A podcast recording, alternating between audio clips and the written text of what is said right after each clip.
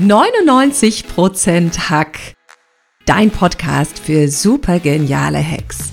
Ich zeig dir, wie du gelassen, entspannt und gestärkt durch die aktuelle Corona-Krise kommst. Mehr davon findest du auf katrinleinweber.de. Und jetzt Ärmel hochkrempeln und ran an den Hack.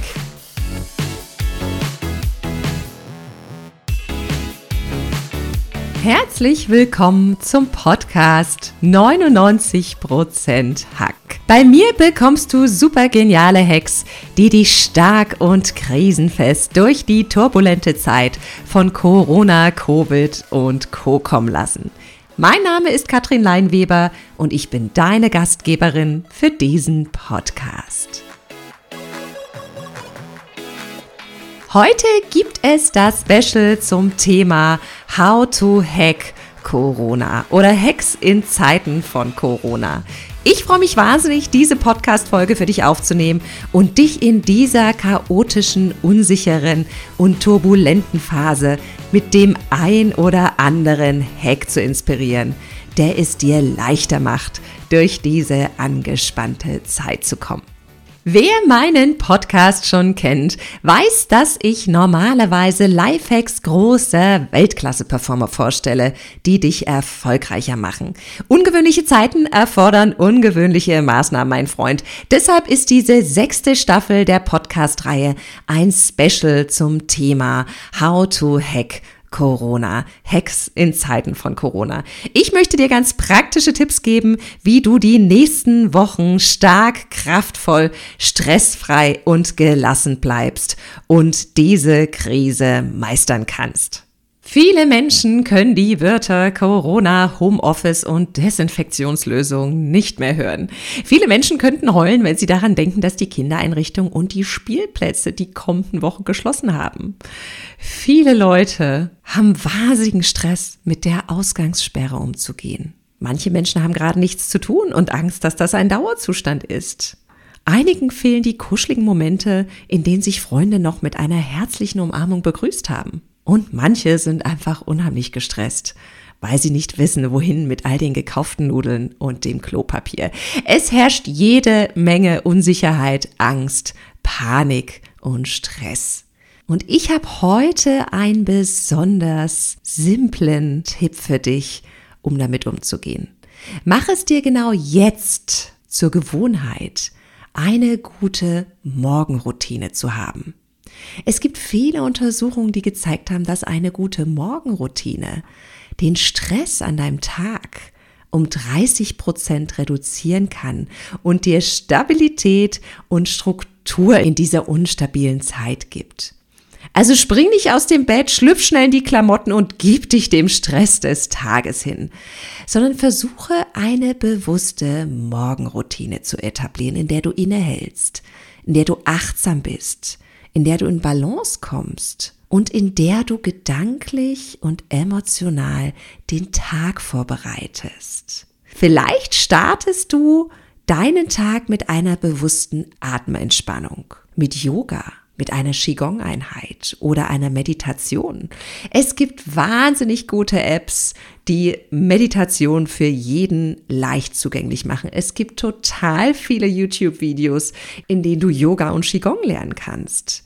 Schau dich einfach mal um und schau mal, was am besten zu dir passt und sich am besten anfühlt. Vermeide es auf jeden Fall gleich morgens deine Mails und die Nachrichten des Tages zu checken. Denn wenn du als erstes am Tag damit beginnst, die Nachrichten im TV, im Radio oder in den Medien zu checken, dann startest du deinen Tag im Zweifel mit negativen Nachrichten, von denen wir gerade jede Menge haben. Mit Sorge, mit Angst, mit Panik und mit Stress. Egal wie oft du am Tag die Nachrichten und die Medien checkst, versuch das Ganze zu reduzieren. Schau nicht alle zehn Minuten rein. Das versetzt dich im Zweifel alle zehn Minuten in Stress. Das heißt nicht, dass du den Kopf in den Sand stecken sollst. Versuche anstelle dessen lieber etwas zu tun, was dich in deine Mitte bringt, was dich ausgeglichen in den Tag starten lässt und dich gelassen bleiben lässt. Möge kommen, was wolle. Ein guter Tipp ist es, einen Tagesplan zu erstellen. Damit meine ich nicht eine To-Do-Liste, sondern einen Plan, der dir in dieser unsicheren Zeit Struktur gibt. Viele Menschen haben gerade nicht ihre normalen Routinen und ihre normale Struktur im Alltag.